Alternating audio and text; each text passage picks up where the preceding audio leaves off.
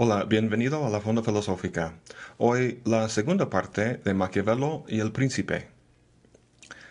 En el primer video analizamos el célebre libro de Maquiavelo, El Príncipe.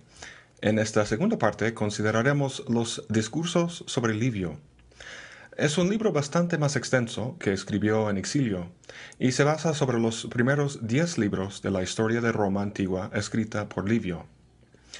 Aquí plantea que la forma ideal de un Estado es una república, a diferencia de la monarquía planteada en el príncipe. Pero no se trata de una contradicción o un cambio en su pensamiento. Un príncipe, a veces cruel y despiadado, es mejor para proteger y estabilizar un Estado en momentos de crisis. Pero una república compuesta de muchos líderes es mejor para conservarlo y mantenerlo a largo tiempo.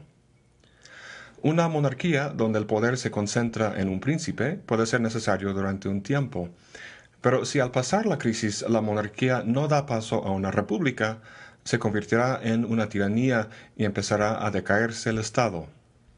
Para ilustrar esto, imagínate un experimento en el que se pone un cuerpo humano en un entorno helado.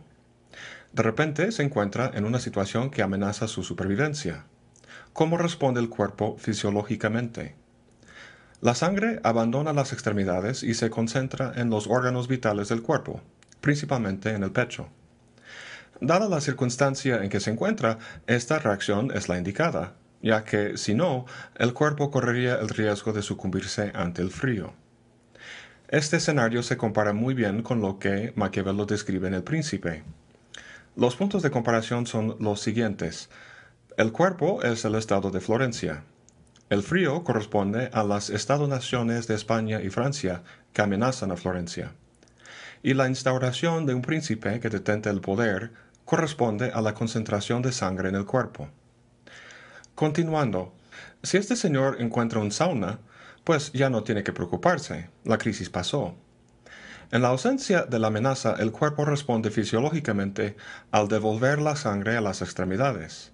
Si no lo hiciera, pronto los brazos y las piernas se echarían a perder. De esta manera el cuerpo mantiene su integridad. De igual modo, dice Maquiavelo, el Estado monárquico, al encontrarse liberado de la amenaza, tiene que devolver el poder a la ciudadanía, a transformarse en república. Si no, se convierte en tiranía y el cuerpo político se vuelve debilitado y disfuncional. El buen funcionamiento del cuerpo político tiene como condición la libertad, la existencia de libertad en el Estado. Al hablar de libertad, Maquiavelo no está hablando en el léxico contemporáneo de derechos individuales. Hablamos nosotros de libertad de elección, de que cada quien tiene la libertad de determinar sus propios gustos y el camino de su vida. Todo eso está bien, pero para Maquiavelo semejante libertad depende fundamentalmente de que la sociedad como tal sea libre. El individuo es libre solo cuando la sociedad lo es. En el príncipe vemos lo necesario para un Estado seguro. En los discursos sobre Livio vemos lo necesario para un Estado libre. Es por eso que Maquiavelo se fija en Roma antigua. No la Roma del imperio, sino la de la República. La República romana, con su Senado y la división de poderes, es su inspiración y es por eso que nunca pierden una oportunidad de criticar a Julio César y a perdonar sus asesinos Brutus y Cassius. ¿Por qué? Pues porque Julio César fue quien sustituyó la República con el imperio. Y el resto, como quien dice, es historia. El asesinato puede considerarse moralmente malo, pero para Maquiavelo el fin de restaurar la República justifica el medio de asesinar a Julio César. Como vimos en el primer video, el único fin que justifica los medios es el bien del Estado, en este caso la libertad de la República. Vemos la moraleja de este asesinato repetida una y otra vez a lo largo de los discursos. La mayor amenaza que enfrenta la libertad republicana proviene de individuos poderosos que tratan de poner sus intereses encima de los del pueblo.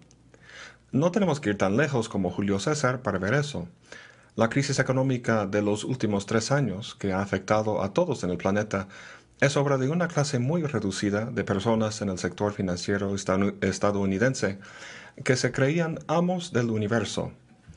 Pensando en el corto plazo y en su propio beneficio, tomaron riesgos enormes con el dinero de millones y provocaron una de las crisis económicas más importantes del último siglo. Las noticias están llenas últimamente de ejemplos de corporaciones o de funcionarios públicos corruptos que por su propia avaricia juegan con el bienestar de todos. La responsabilidad cívica es lo que pasa a un segundo plano en todos estos ejemplos. Entre lo privado y lo público, los intereses de uno y los de la colectividad, Maquiavelo cae definitivamente por el lado del público y aconseja la implementación de leyes que compensen el servicio público en vez del privado. En nuestra sociedad está al revés. Pero Maquiavelo creía que si la reputación de uno se lograba por el trabajo privado en vez del público, que eso sería peligroso y hasta nocivo para la sociedad en su totalidad. Creo que los ejemplos que he citado serían para Maquiavelo prueba suficiente de eso. Uno de los problemas más grandes de la actualidad es la corrupción de los funcionarios públicos. Al igual que un médico cuida el cuerpo de su paciente, el político cuida el Estado y todos los ciudadanos que lo componen. Pero, ¿qué tal si uno se le ofrece al doctor mucho dinero para matar a su paciente? ¿Qué hace? Puede ejercerse como médico y velar por el bien del objeto de su trabajo, el paciente, o puede ejercerse como individuo que busca enriquecerse y aceptar el pago para matar a su paciente. Este mismo dilema lo, confronta el político a diario. Para evitar este escenario, Maquiavelo dice que hay que mantener al público rico y al individuo pobre. Es por eso que era muy cauteloso de los nobles con sus propias tierras y súbditos. La ley no les afectaba y podían con su, dinero comprar influencia. El efecto era convertir ciudadanos en partidarios. Hoy en día los nobles son los presidentes de grandes corporaciones. Con su dinero corrompen a políticos y mediante los medios logran convertir los ciudadanos en consumidores que pasivamente refuerzan un sistema que beneficia cada vez más a una pequeña élite. En nuestra época de la globalización, esta élite vive en un mundo lejos de preocupaciones cívicas o nacionales. Su fortuna y por tanto su poder está ligado a empresas transnacionales.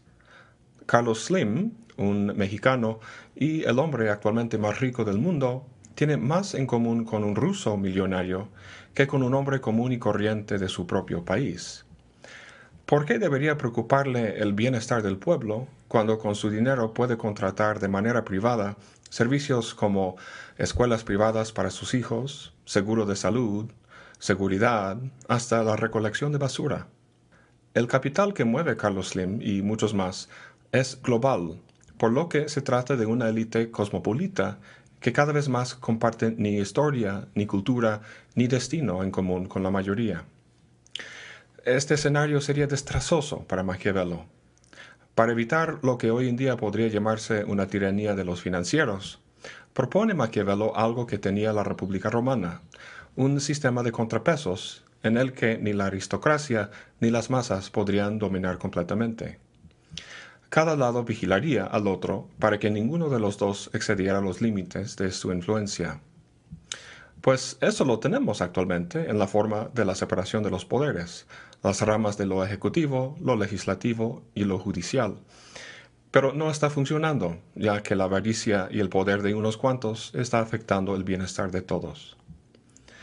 Cuando Maquiavelo escribió los discursos, los fenómenos del capital y su flujo en un mundo globalizado no existían. El sistema de contrapesos que menciona Maquiavelo es necesario, pero claramente insuficiente para salvaguardar los ideales republicanos que admiraban los romanos. La verdad, no me atrevo a decir cuáles serían sus consejos si estuviera ahora con nosotros, pero está claro que su verdadero genio y legado reside en las líneas de este discurso, que a 500 años de nosotros logra predecir los peligros que ahora estamos viviendo. Bueno, eso es todo para hoy. Muchas gracias por acompañarme. Hasta la próxima y buen provecho.